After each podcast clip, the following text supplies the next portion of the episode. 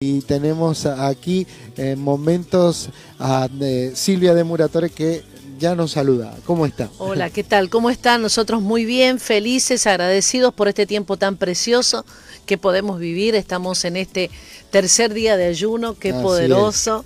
Eh, y unido a tanta gente, ¿no? De pronto estamos viendo que, este ayuno ha trascendido, no solamente aquí, sino en, varias naciones, y un tiempo muy especial de encuentro, de encuentro con, el Señor y, también el encuentro con nosotros mismos, ¿no? Porque de eso se trata, de poder hacer un verdadero examen, una eh, verdadera evaluación en nuestro interior y preparándonos para todo lo que tenemos que eh, de alguna manera llevar a cabo eh, de aquí en adelante ese desafío tan precioso que es cada año poder ir en aumento y en ascenso, por así decir, ¿no? ¿En qué sentido? En el sentido de que todos nosotros eh, tenemos que desear y anhelar ser transformados, ir de gloria en gloria, de poder en poder y de victoria en victoria.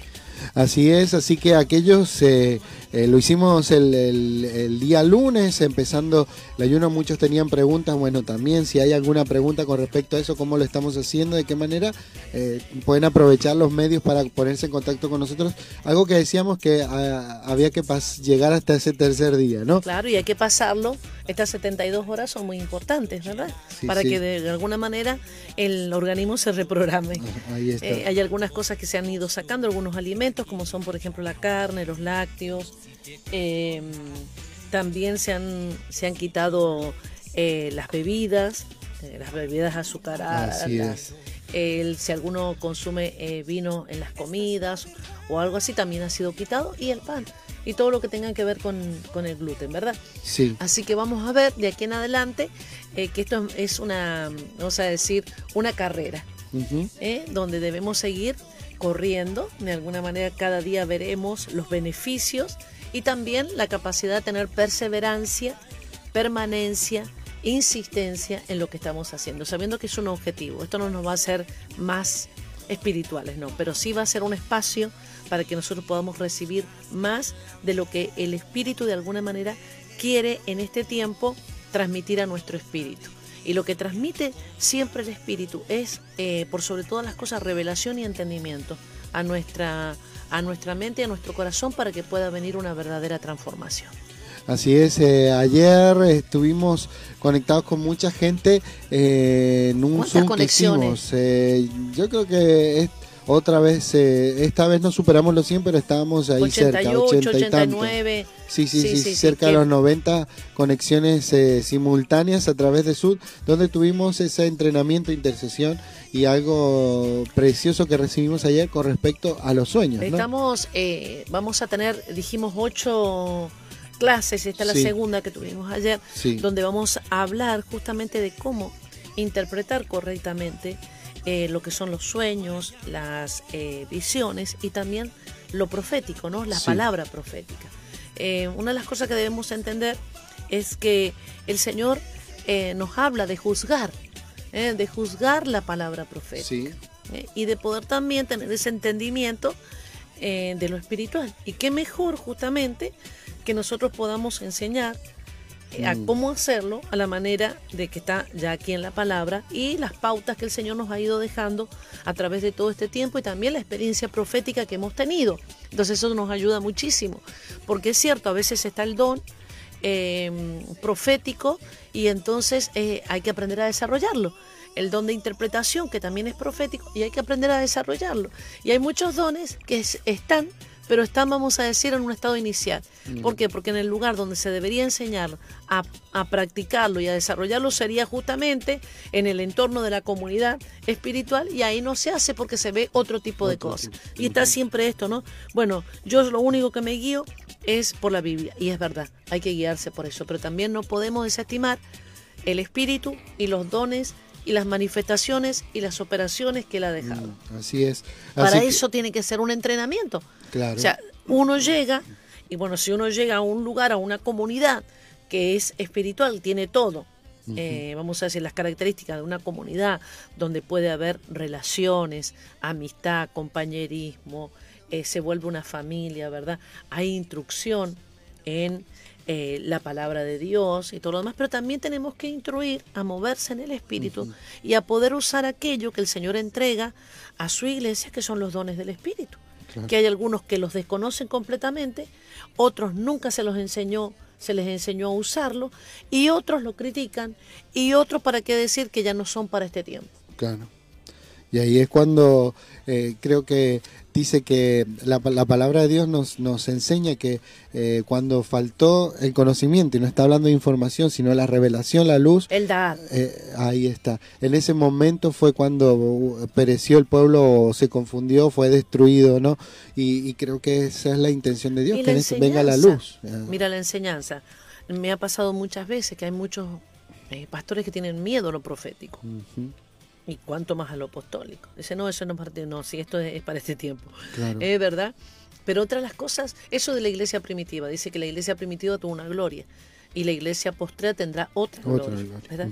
Eso fue el inicial, pero Dios nunca deja las cosas en un lugar encapsulado iniciado. Ah, debe haber todo un desarrollo y en este desarrollo lo que se infiltraron fueron justamente filosofía, religión, tradición, ritualismo, todo lo que hay. Sí. De un lado y del otro podemos decir, ¿verdad? Entonces, ¿qué pasa? Tenemos que volver al original. Cuando hablamos del reseteo, no estoy hablando del reseteo mundial, estamos hablando del reinicio, de volver al original, a, que no es retroceder, es buscar justamente la sustancia y la esencia que tiene la iglesia. Y la iglesia, cuando tú ves ahí cómo comenzó, envuelta en el mover profético, en el, en el mover apostólico, por eso tuvo esa contundencia. Pero de pronto es como hacen los niños. Eh, tienen un plato de comida y dice, verdura no quiero, vegetales no, mm, mm. carne no. Y cuando te empiezan a sacar, ya el plato pierde, vamos a decir, la esencia. La esencia, exactamente. Cuando tienes una receta, por ejemplo, que te dicen el bizcocho de la abuela, ¿verdad? Entonces ahí te dicen que el bizcocho lleva levadura, ¿verdad? Que el bizcocho es con aceite, que el bizcocho es con ralladura de limón. De limón, sí. Entonces, y te dice que es, vamos a decir, qué sé yo, con tres cucharadas o seis cucharadas de azúcar. Bueno, tú lo haces y dices, yo azúcar no le voy a echar, le voy a poner edulcorante. Eh, yo ralladura de limón no le voy a poner, le voy a poner ralladura de naranja. Sí. Yo no le voy a poner aceite, le voy a, lo voy a hacer con mantequilla. Claro, cuando lo haces parece todo igual. Cuando lo, vas a comer, dices, esto no parece el bizcocho. No, no, claro, porque fuiste reemplazando los ingredientes. Mm. Y hay cosas que la iglesia ha reemplazado por justamente ese espíritu griego, por ese espíritu de religiosidad y también de legalismo, que han ido distorsionando. Por eso es tan importante volver al original. Y en el original, la palabra de Dios dice que hubo cumplimiento en el comienzo. Esto es lo dicho, dijo eh, Pedro esto lo he dicho por el profeta Joel. ¿Dónde decía el profeta Joel? Joel 2, 28, 27 y 28 hablaba de esto. El derramamiento. Y derramaré sobre vosotros el Espíritu Santo. Eso es una libación que hace, ¿no? Que está hablando de que cuando Cristo se fuera, a su iglesia le iba a dejar eso que cuando Cristo se fuera, así como Elías soltó un manto, Jesús soltó su manto, que son los cinco, los cinco oficios, las cinco gracias, el ministerio, para envolver a qué? A un cuerpo, la iglesia. Y entonces dice eh, una de las partes, y derramaré de mi espíritu eh, sobre mis siervos y mis siervas, de cierto, ¿no es cierto? Sí. Eh, habla, ¿qué más? Habla de que los ancianos verán sueños y los jóvenes tendrán visiones. Y después también habla acerca de cómo profetizarán.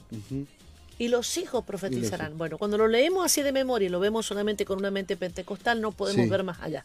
Claro. ¿No? Vemos solo lo que está escrito. Lo que está escrito. Entonces todo el mundo piensa que eso fue solamente recibir lengua. Sí. No.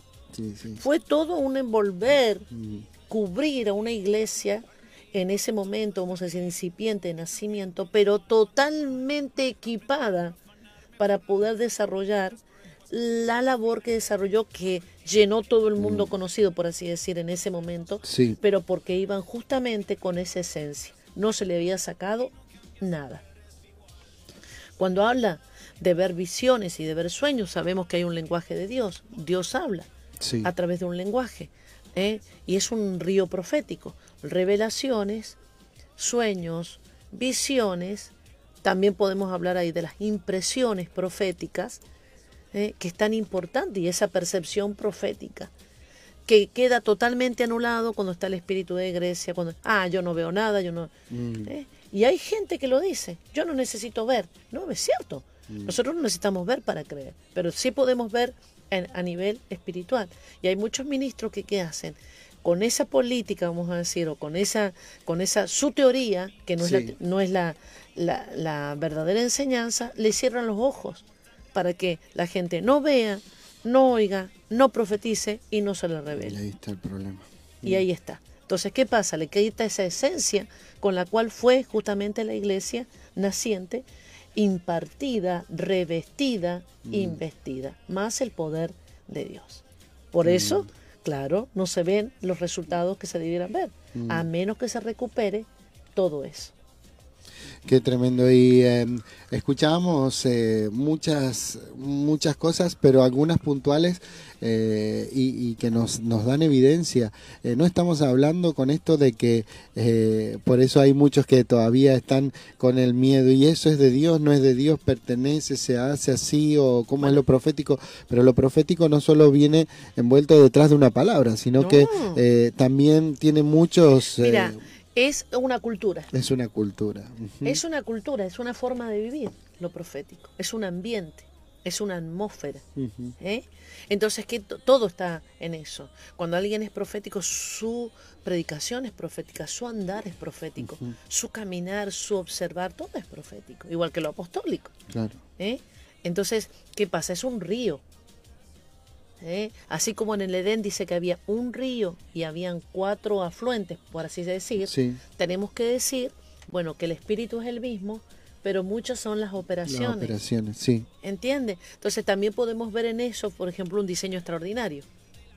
El Edén, un río, cuatro afluentes. Y acá cuando lo miramos son cuatro, pero son cinco. Porque es, ¿verdad? y así son los ministerios, y así son los ríos. Tienen que estar todos tiene que estar fluyendo lo profético, lo apostólico, lo magisterial, lo pastoral y lo evangelístico. no es un eh, yo esto, yo aquello, no. Esto tiene que ser un fluir mm. para que sea justamente esa cubierta completa en la iglesia del Señor Jesucristo, conforme, claro, al diseño. Aquel que dice, yo edificaré la iglesia. Y entonces las puertas del Hades no prevalecerán contra ella. Pero ¿cuándo? Cuando está edificada conforme al diseño original, no al diseño de los hombres. Por lo general, muchas de las congregaciones que vemos nosotros son parte de denominaciones y las denominaciones han tenido sí una revelación y en base a esa única revelación gira todo lo demás. ¿Eh? A veces hacemos ese tipo de cosas, ¿verdad? El mar es amplio, pero lo metemos dentro de una botella. ¿Y qué impedimos? Que otros puedan saborear, eh, que puedan recibir mucho más. Entonces, ¿qué pasa? Que, bueno, eh, uno, digo, uno tiene que saber también, ¿no? Cuál es el anhelo, el deseo, cuál es el desarrollo que lleva eh, en cada una de las vidas, pero Dios lo que quiere es desarrollarte aún cada vez más. Así es. Eh, hay gente. ¿Puedo decir otra cosita sí, Sí, sí, sí, La intercesión, por ejemplo. Ayer yo dije, si la intercesión solamente es sacerdotal, estamos limitados. Pero si entramos en una intercesión apostólica y profética, eso se amplía. Porque ya no es solamente la información que tenemos de lo que de lo que se está pidiendo. Sacerdotal es ¿por qué? Porque son las peticiones, lo que trae el pueblo para que el sacerdote les lleve delante de Dios. Y profética es lo que Dios está hablando para que se interceda. ¿Eh? Y lo apostólico, tú sabes, es el establecimiento por medio de la autoridad del gobierno de Dios, lo que Dios quiere establecer y lo que quiere Em, a través de su gobierno y su autoridad aquí en la tierra como en el cielo. Así es, hay gente de los que se conectaron ayer que también están ahí saludándonos y muchos más que, bueno, y se han sumado a, todo lo que estamos compartiendo hoy. Ahí nos saluda Eduardo Correa, nos envía un saludo aquí mismo desde Málaga. Ahí también, también nos está saludando Selene Muñoz, bendiciones. Un saludo también estuvo ayer, creo, ¿no? Sí, poderosa revelación anoche con la apóstol, nos comenta. Ahí eh, Aníbal Daniel Damonte de su taller, Emanuel. Un abrazo también, saludos para ellos. Elisa Amador que nos está saludando desde Murcia. Un abrazo para Elizabeth y Samuelito. Y Samuelito. Diana Acevedo, saludos amados desde Guadalquivir, les amamos y les... Eh, Un abrazo. Bendecimos, dice, para todas esas palabras de alineamiento y acá también estamos en ayuno, Daniel, de ayuno Daniel, alineados con el cielo y, la noche vamos a tener un macro discipulado de alineamiento, 9.30, ¿no? Así es. Eh, Pueden todos aquellos que deseen recibir un alineamiento para este año, ahí estaremos esta noche. Así es, así que esta noche tienen que estar ahí atentos porque ya está preparado el enlace Zoom para que se puedan conectar con nosotros. 21 a 30 horas vamos a estar haciendo ese, ese macro discipulado eh, que empieza este, este miércoles, pero los, por los siguientes dos 13, 20, 27. Así es, vamos a estar ahí eh, eh, trayendo ese alineamiento y balanceo, ¿no? Alineación y balanceo. sí, sí, sí. Juan Miguel nos está saludando desde Granada, nos envió un saludo ahí en Santa Fe, Granada. Sí, un abrazo para Juan Miguel, que siempre está ahí. Siempre conectado con nosotros, Madeleine Vázquez también. Buenas tardes, maravilloso día, bendiciones. una vez más, el de Intercesores siempre enriqueciendo nuestra vida espiritual. Gracias, apóstol, y los que hacen que llegue a nuestra casa esa bendición. Así es, fue un tiempo precioso y damos gracias a, a, eh, Damián y a su esposa porque, porque ellos son los que llevan todo eso. Ahí Claudia Nute también nos está saludando desde aquí, desde Málaga. ¿Está bailando? ¿Qué está haciendo? El, muñequito bailando, la música. Sí, la, música. ¿verdad? Ahí también nos está saludando Marisa. Dice excelente, música. Bueno, eh, también hay conectada con nosotros. Eh, Marisa, buenos días, dice un abrazo grande. Para ustedes, les saludamos también. Paqui Rubio, que también la vi ayer. Sí, estuvo ahí conectada. Ahí, también. Sí, sí, sí, sí. Y Manuel también. Bendiciones, saludos de Humilladero, apóstol y profeta. Os amamos. Perfecto. Ahí está también. Elisa Amador. Elisa de Amador. André Poblete que nos está saludando desde Mendoza. Un abrazo para ella. Gema. Gema también estuvo anoche. Sí. Ah, hizo un bizcocho a su manera, sí. Que un bizcocho bueno. pero la impartición impide el mover. Dice, pero en las imparticiones, cuando lo hace a tu manera, impide el mover de Dios. Así es, así es. Ahí también nos está saludando. Además que hay códigos espirituales, son las cosas, hay principios espirituales que no se pueden pasar por alto. Claro. Es más, cuando a veces vemos la escritura con una mente, vamos a decir, programada, sin esa mente, vamos a decir, de pacto, esa visión profética, mm, la, escritura es, sí habla y todo lo demás, pero está reducida en muchas cosas. Así es. Lo importante es. que nos vayamos ampliando mm. cada vez. ¿eh? Sí, sí, sí. A veces solamente algunos dicen, bueno, yo me memorizo la, la, escritura. No, no, no, no. Está bien que lo haga, pero no se trata solamente. Claro.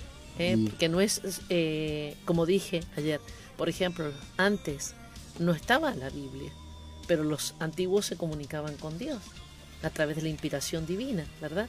Vemos cómo la, cada una de las escrituras que hoy tenemos aquí están inspiradas divinamente por Dios. Dios les hablaba y ellos escribían. Y eso es lo que ha quedado registrado acá.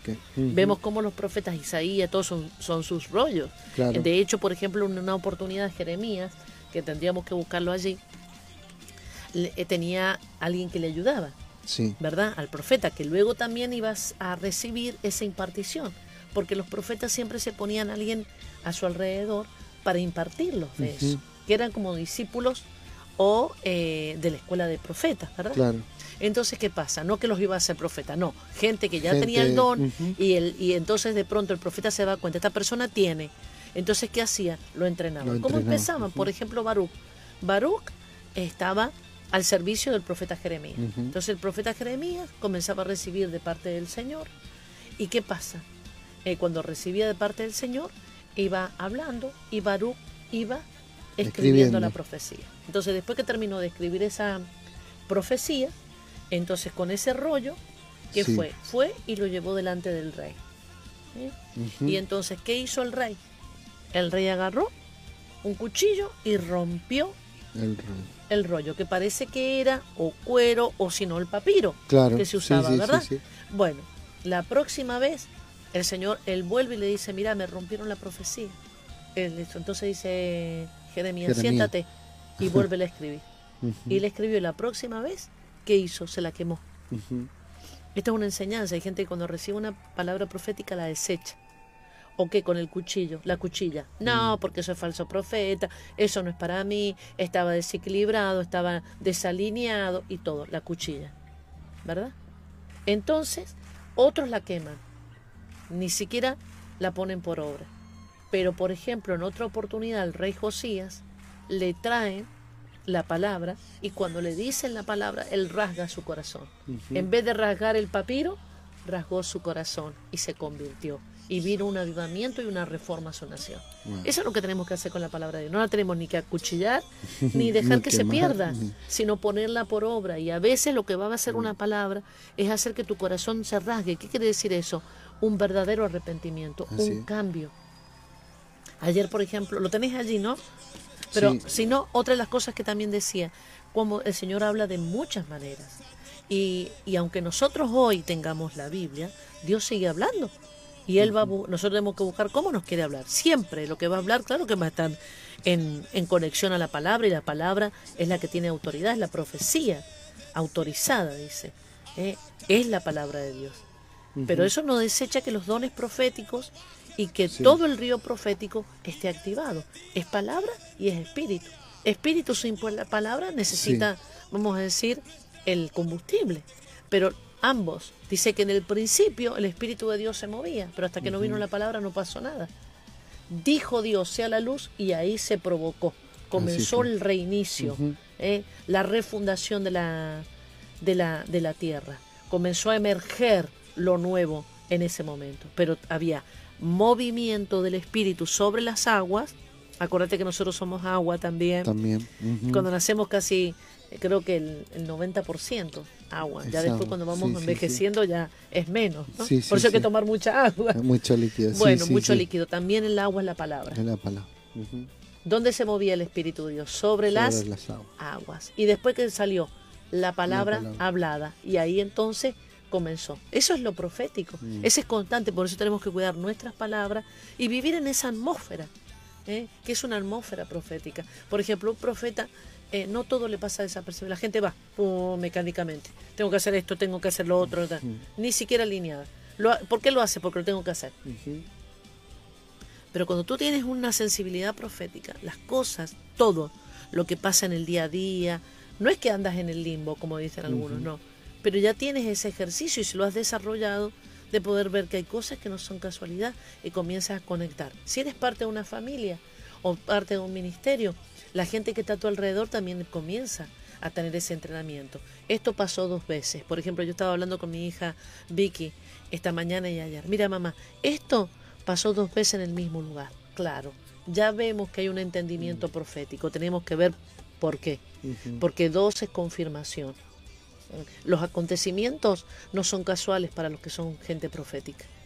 ¿Eh? Porque nosotros no somos un accidente buscando dónde ocurrir. Somos gente eternos, seres eternos, eh, personas que somos, eh, vamos a decir, tridimensionales. ¿Por qué? Porque podemos conectarnos espiritualmente, podemos conectarnos también a través de nuestras emociones y también físicamente. Podemos estar aquí en la tierra, nuestros pies en la tierra, pero podemos estar conectados con el trono a través de nuestro espíritu y sentados en los lugares celestiales, donde podemos declarar, decretar, ordenar y gobernar, legislar y juzgar. Wow. Así es, ahí más gente nos está saludando. Eh, Natalia Videla, mi hermana, desde Rivadavia, Mendoza, nos envía un saludo. Un abrazo para Natalia. Yo la saludé por privado, pero el 11 fue su cumple y el cumple de mi hijo Micael, el cumple del mismo, el mismo ah, día. Para que no te olvides.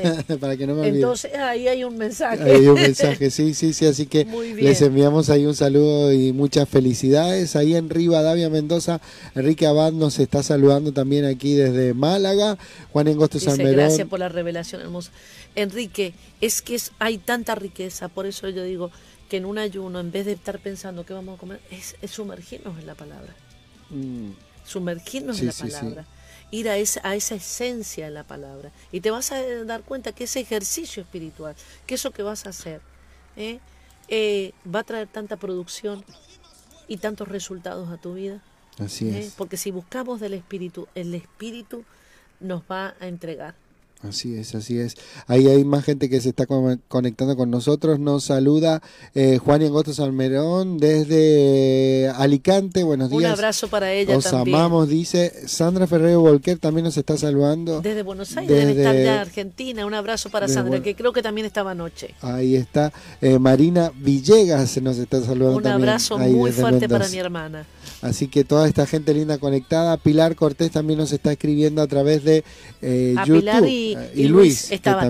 Yo lo veía a Luis, a Luis se le abrían los ojos cada vez que estábamos, porque una de las cosas que eh, comenzamos de alguna manera Y bueno, vamos a desafiar ahí, vamos a desafiar a algunas personas de justamente cómo poder interpretar esa revelación que viene a través de los sueños. Y como hablé muy, muy claramente, hay, un, hay sueños que son sueños de Dios, hay sueños que son influenciados por el maligno y hay sueños que son justamente el proceso fisiológico que hace nuestro ser y nuestra alma ¿eh?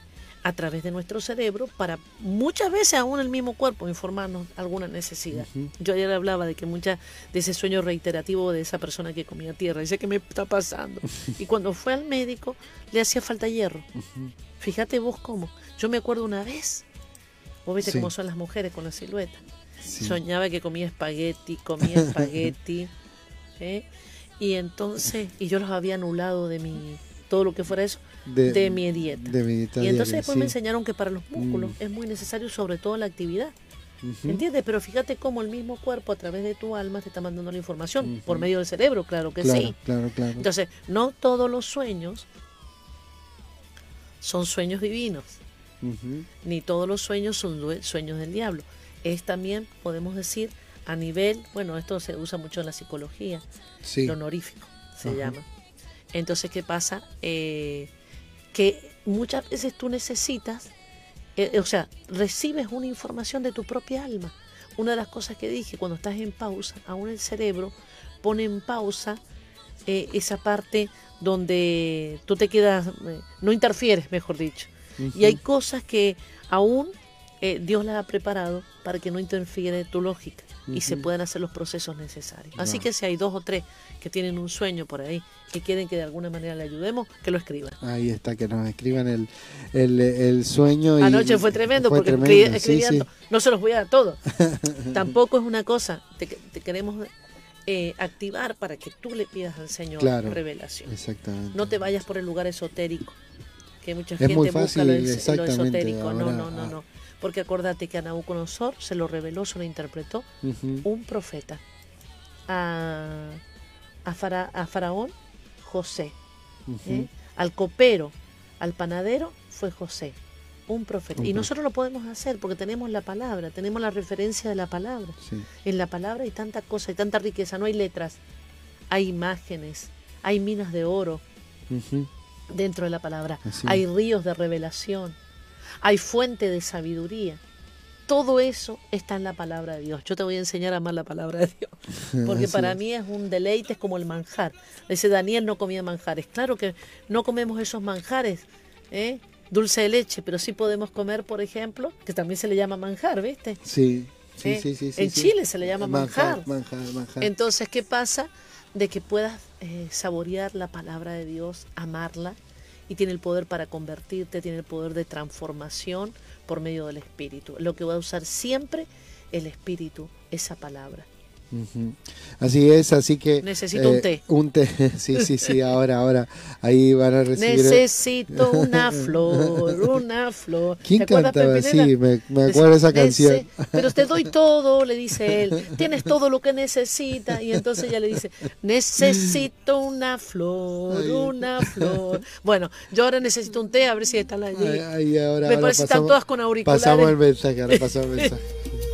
Bueno, seguimos, tenemos música allí. Acordate, si querés escribir ahí alguno de los sueños y vamos a estar compartiendo, ayudándote a que puedas tener, sí, que puedas tener la interpretación. A ver a quién tenemos allí. Ahí tenemos a, a, Angélica, Angélica Jiménez. Angélica Jiménez. ¿Desde dónde es Angélica? Riqueza en la palabra. Desde Colombia, Bogotá. Ay, sí, qué bueno. Una, un abrazo para Angélica Jiménez también, desde Colombia. Y Natalia nos dice, mi hermana dice que también está ahí prendida con nosotros en el ayuno, así que recibiendo la palabra. Qué bueno, recibiendo la palabra. ¿Y sabes lo que vamos a hacer? Vamos a leer, si, si tú quieres ahí, tenemos también hoy la guía Ah, sí, exacto. ¿verdad? Sí, sí, de liberación, a ver si la, podemos tener para leerla también allí. Sería muy importante. Y también tenemos allí algo más Sí, les recordamos por qué, porque estos eh, días hemos tratado de alinearnos a estas, estas 21 eh, días, que son tres semanas, eh, cada semana siguiendo una línea. La primera semana liberación, la segunda semana sanidad y la tercera semana bendición. Y en estas primeras semanas, en estos días, cada día hemos estado recibiendo palabras para ir meditando y además de, de todo el material relacionado con la liberación. Justamente ayer era sobre la maldición de la tierra hoy no, no he alcanzado a mirar exactamente qué es el día, pero sí tenemos aquí eh, cómo transformarse en un adorador en 21 días. Esta es la primera semana, el tercer día para meditar, sométete a su gobierno. Segunda Crónica 7, 14 dice, si se en mi pueblo sobre el cual mi nombre es invocado y oraren y buscaren mi rostro y se convirtieren de sus malos caminos, entonces yo iré desde los cielos y perdonaré sus pecados y sanaré la tierra. Esa es parte del devocional que tenemos para transformarse en adoradores. Que comenzó como que aceptes la identidad como hijo. Porque es muy difícil tener la relación con alguien que solamente lo ves como alguien que está ejerciendo un oficio. Mucha gente dice Dios y no está mal. pero yo con él tengo una relación y mi relación con él la vino a revelar Cristo justamente y a enseñármela. Por eso le decía, en eh, los antiguos no le decían más que su nombre, ¿verdad? O, eh, la característica por la cual él se había revelado. ¿eh? el nombre, Hasem, es eso lo que se le dice, ¿no? Adonai. Pero hoy nosotros también podemos decirle Padre. ¿Por qué? Porque Jesucristo vino justamente a abrir ese camino de regreso, el retorno al original, donde está nuestro origen y donde está nuestro destino. Entonces, el que vino a, conectar. Jesucristo vino a conectarnos para que volviéramos al Padre y viéramos que Dios no es solamente el Creador, sino es nuestro Padre. Y si nosotros podemos buscar la identidad en ese Padre, porque el Padre da identidad, podemos ejercer autoridad. Claro. Entonces, por ejemplo, en el Padre Nuestro, Él dice, llámele Padre Nuestro, ¿eh? que estás en los cielos, y comienza a entregarle, eh, de alguna manera, revelación de una oración de reino, no una, una, un mantra para repetir. Claro. ¿Verdad? Entonces, donde les dice, Él es padre, ustedes pónganse en la posición de hijos. Si, tienen, si son hijos, tienen derecho. Claro. Y también tienen eh, vamos a decir, responsabilidades, ¿verdad? Mm. Pídale la voluntad de Él, porque si es un padre, como un padre va a tener una mala voluntad para con tu vida, ¿verdad? Que sea hecha aquí en la tierra como en el cielo, eh, diciéndole ustedes no son eh, un accidente buscando dónde ocurrir. Me gusta ese, por eso lo digo tanto. Sino que ustedes tienen, son personas de destino, son gente que tienen un libro, que es el libro del destino, Salmo 139, 16.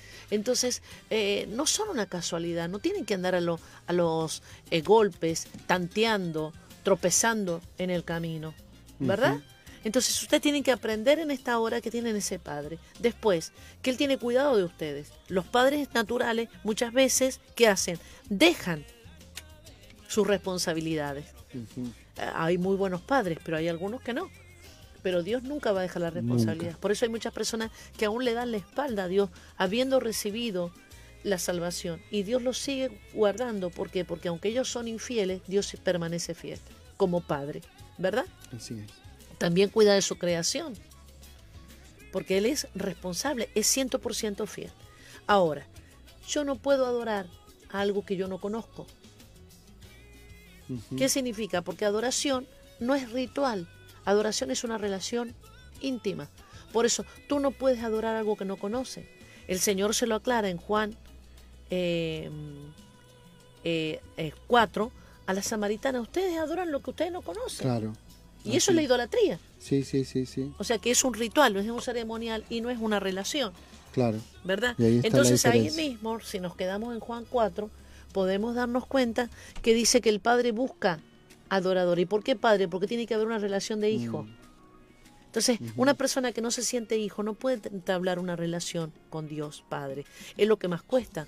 Muchos reciben a Cristo como Salvador y todo es en Cristo, la salvación, la redención, los beneficios, la fe, los milagros, todo. Pero les cuesta ir más a la comunión, a la intimidad, ¿verdad? Hay muchos que, que quieren condición de siervo, pero no de hijo. Ahora, el hijo tiene esa intimidad. Y el íntimo y el que es hijo puede gobernar. Entonces, primer día fue justamente eso. ¿eh? Lo tuvimos ahí. En transformándote en un adorador. El primer día. fue buscar esa identidad y buscar su paternidad. ¿eh? De, poder decir, quizás tu padre natural te defraudó, quizás todo, pero hoy viene justamente el de para que este padre no te va a defraudar. Entonces que te puedas acercar, como dice Jesús, confiadamente, ¿eh? al trono de la gracia, que puedas eh, entrar en su presencia. ¿Cómo? A cara descubierta, no tienes que esconderle nada a Dios como Padre, no, no te va a juzgar nada. Él ya te dio a través de Jesucristo la justificación el Señor ya te ve a ti eh, apartado, separado para Él, santo. Eh, y cada vez que te equivoques, lo único que tienes que hacer es confesarlo para que no haya, primero, escúchame, para que el enemigo no te tome ventaja y para que tú no te sientas condenado ni em, condenado ni acusado. La gente a veces dice, cuando se enoja con alguna persona hizo algo mal, ¿qué hace? Se separa. porque se siente, ¿entiende? Entonces, eso es lo que el Espíritu Santo siempre nos va a llevar a que rápidamente podamos arreglar. el segundo día, ¿cuál fue? El segundo día, eh, humíllate delante del Padre Celestial. Claro, ¿qué pasa? Que, eh, ¿Qué es humillarse? Humillarse no es lo que la gente piensa. Bueno, voy a hablarlo esto en... Santiago 4.7. Someteos pues a Dios, resistid al Lo en el lenguaje. no es que te, algo te pisotee, te degrades, no, no, no. No, no, no. Humillarse es, tener esa actitud humilde para reconocer. Y es, una decisión, una determinación personal. no es algo, una, no una imposición. Decidir ¿eh? ante su eh, realeza, majestad, pero también como padre, ¿no? Acepto. ¿eh? Verlo como Dios, verlo como padre, pero verlo también como un juez y como majestad. Entonces, humillarte es cuando tú mismo decides hacerlo delante de algo. A veces piensan uno, oh, la humillación es tremenda.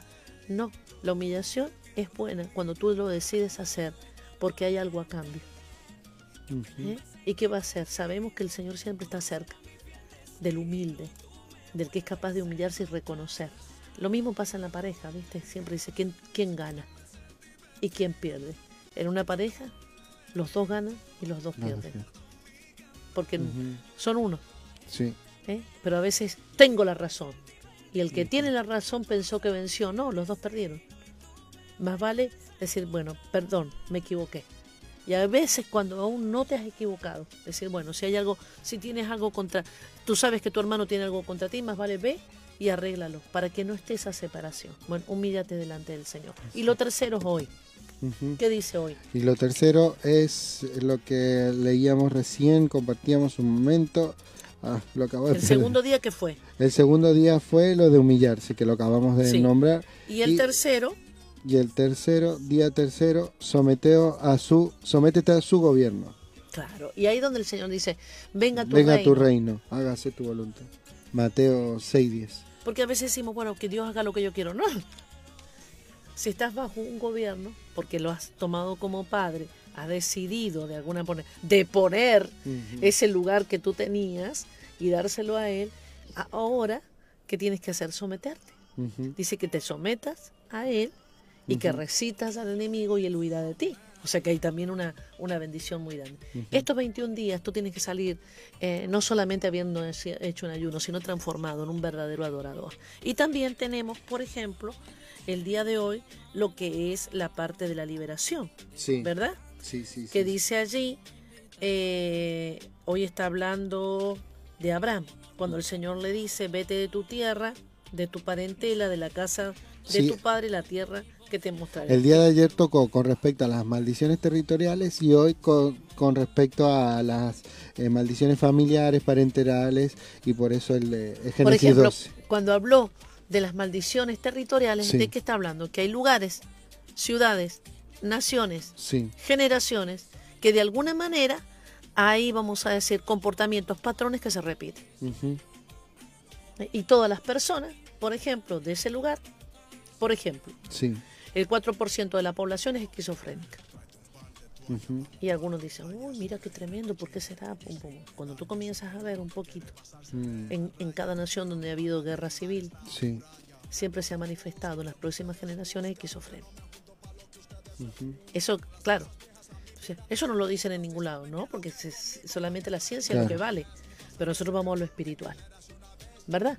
Vemos lugares que no podemos negar que son constantemente conflictivos, por ejemplo, Siria o algunos lugares, donde ha habido derramamiento de sangre sobre derramamiento de sangre. ¿Eh? Vemos tierras, por ejemplo, no quiero nombrar eh, nada, pero tú sabes en el lugar donde naciste, qué cosa. Voy a hablar de Argentina, por ejemplo. En Argentina no solamente está el orgullo, sino también está la estafa. Y son maldiciones justamente. Ahora tú, comienzas a ver Argentina, tú comienzas a ver un montón de cosas ¿eh? que ocurrieron allí. Entonces, esas maldiciones, que son maldiciones territoriales, son de las que no tenemos que participar. ¿Y cómo yo participo de una eh, maldición? Cuando yo cometo el pecado que me lleva a esa maldición. Nunca la maldición viene sin causa, lo dice la palabra de Dios. La maldición nunca vendrá sin, causa. Proverbios 23, 7 creo que es, o 27, 3, búscalo ahí. Entonces, ¿qué pasa? Eh, si, por ejemplo, la maldición del orgullo, ¿qué trae? Locura. ¿Qué trae el orgullo? Una maldición llamada locura. ¿Qué más trae? Demencia, que también es eso. Pero también Alzheimer. Y entonces yo no quiero participar eso. Entonces, ¿qué es lo contrario? La humildad, la sencillez, el reconocimiento, ¿eh? el darle, como dice la palabra de Dios, nadie tenga mayor estima de la que debe tener. ¿eh? Y que cada uno se, soporte, se soportando unos a otros y todo ese tipo de cosas, para que yo no participe de eso. Otras, eh, otras naciones, por ejemplo, tienen otro tipo de maldiciones. Si yo llego a una tierra o soy de esa tierra, yo no tengo que participar por medio del pecado. Entonces vas a ver lugares donde las personas de alguna manera están bajo la maldición de la tierra. Vemos Haití, por ejemplo, la práctica del vudú y de todo lo que, lo que está allí. Entonces vemos eh, cómo la mayoría de la población ejercita eso. ¿Y qué es lo que hay? Hay miseria, hay ruina, provoca los terremotos que vienen al lugar, muerte sobre muerte sobre muerte. ¿eh? Entonces, hay maldiciones territoriales.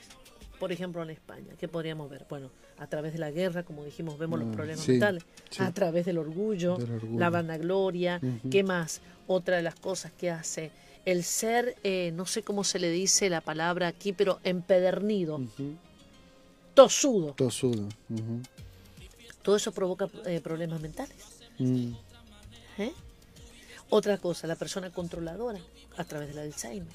Y tantas cosas que son, que tú te das cuenta que es una maldición territorial. O generacional. ¿Verdad?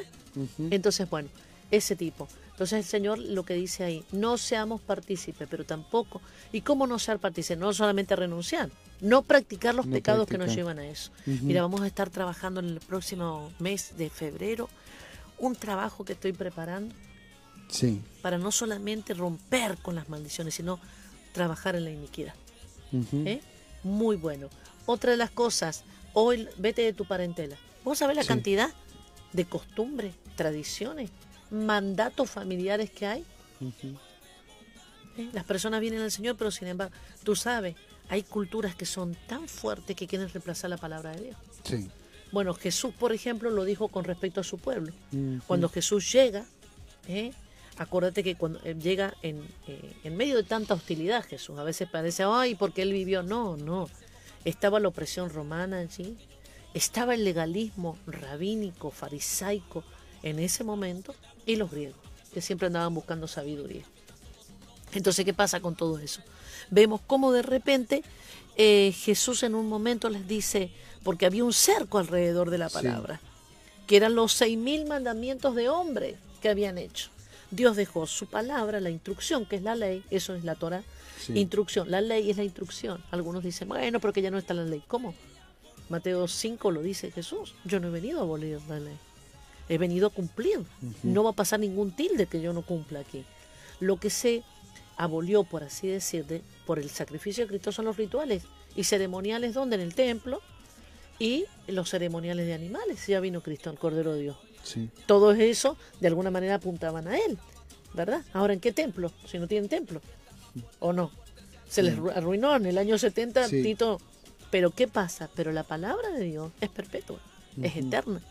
Entonces, lo que es la ley es la instrucción. Entonces, ¿qué habían hecho justamente los legalistas? A través de esa instrucción habían puesto 6.000 mandamientos, de hombres mm. que no los podían ni llevar la gente. ¿Entiendes? Entonces Jesús lo que les viene y les dice, ustedes están anulando la palabra, o sea, están anulando la ley por medio de la tradición. Entonces la tradición y la cultura son parte a veces de la parentela, ¿eh? de la casa de tu padre, mm. de donde hay que salir. Hay que salir de la tradición, hay que salir de todas esas mandatos, normas. ¿eh? ¿Por qué? Porque te tienes que desposar de eso, ¿para qué? Para unirte con Cristo. O sea, salir de eso, divorciarse de eso, perdón, para, desposarte con Cristo. ¿Eh? Es muy importante.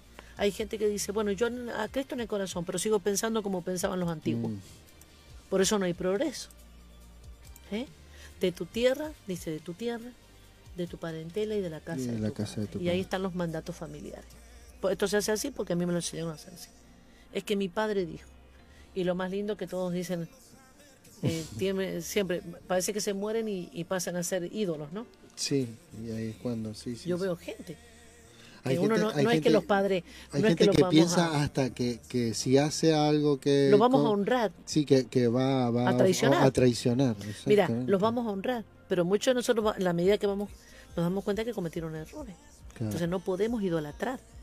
Es más, cuando alguien idealiza a ciertas personas que no han vivido así, están idealizando. Y muy en, eh, como tratando de tapar, ¿no? Pero uno tiene que saber, sí, sí, los amamos, los honramos, pero cometieron errores. ¿Y nosotros qué tenemos que hacer? ¿Eh? Tratar no de juzgarlos, como hacen algunos, sino de no dejar que esos errores continúen a través de nuestra generación.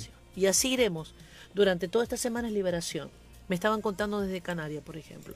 Bueno, la gente está soñando mucho con esto. Bueno, porque estamos en medio de un ayuno y una liberación. Y no han escrito nada, ¿no? No han escrito ningún No, no, no. De momento, a ver, eh, ahí nos está saludando Fernando. Ah, Mi hermano, un abrazo fuerte, bendiciones. Teresa Moreno Fernández también nos está saludando, bendiciones, nos dice. Eh, Blanca Becerra, bendiciones Apóstol Silvia eh, por sus enseñanzas y animarme en el desafío.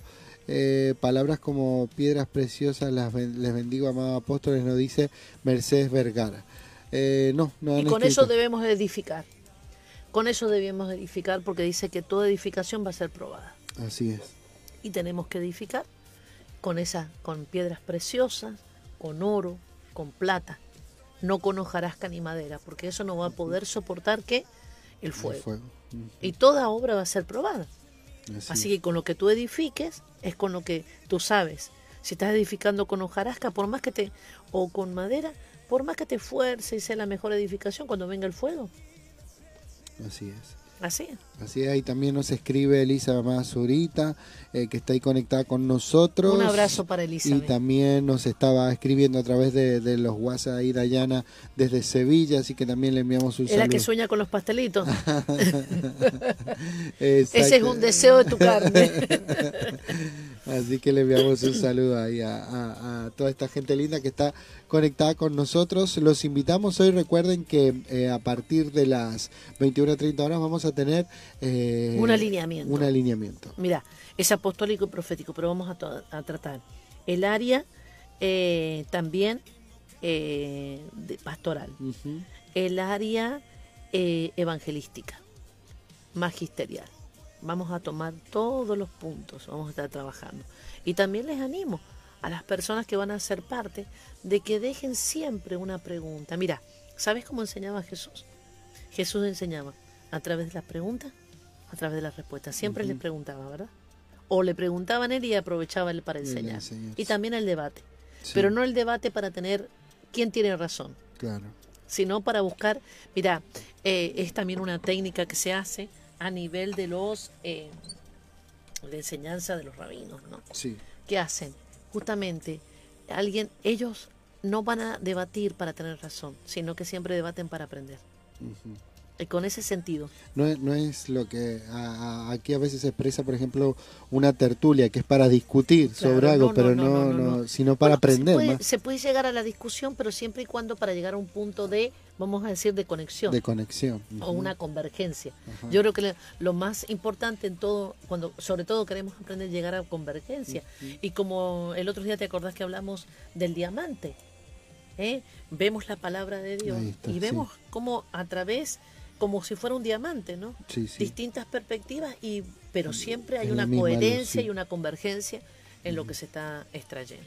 Así es, ahí también nos está saludando Rudy Barra. Un abrazo para Ruth también en Álora. Eh, en Álora. No sé el nombre, pero Mondragón, el apellido desde Cali, eh, Colombia. También un saludo para ellos, sí. Les saludamos ahí Pilar Cortés, que también nos saluda desde eh, Linares. Eh, ah, desde Linares, sí, sí, Pilar Cortés Carmona y Luis, que están ahí conectados con ah, nosotros. Muy bien, muy bien. Un, tiempo de renuevo, gracias por tanta revelación, dice. Así que qué bueno. Eso es lo que trae la transformación. Eh, cuando tú tienes un discipulado, vamos a decir, solamente pastoral, y no está mal, se tiene que hacer. Sí. Lleva su tiempo. Pero el, un discipulado a nivel profético, Así es. que no quiere decir que no haya enseñanza también, porque es la enseñanza profética lo que trae una aceleración y una transformación en las personas. Por eso tú ves Ezequiel, por ejemplo, Ezequiel era un sacerdote.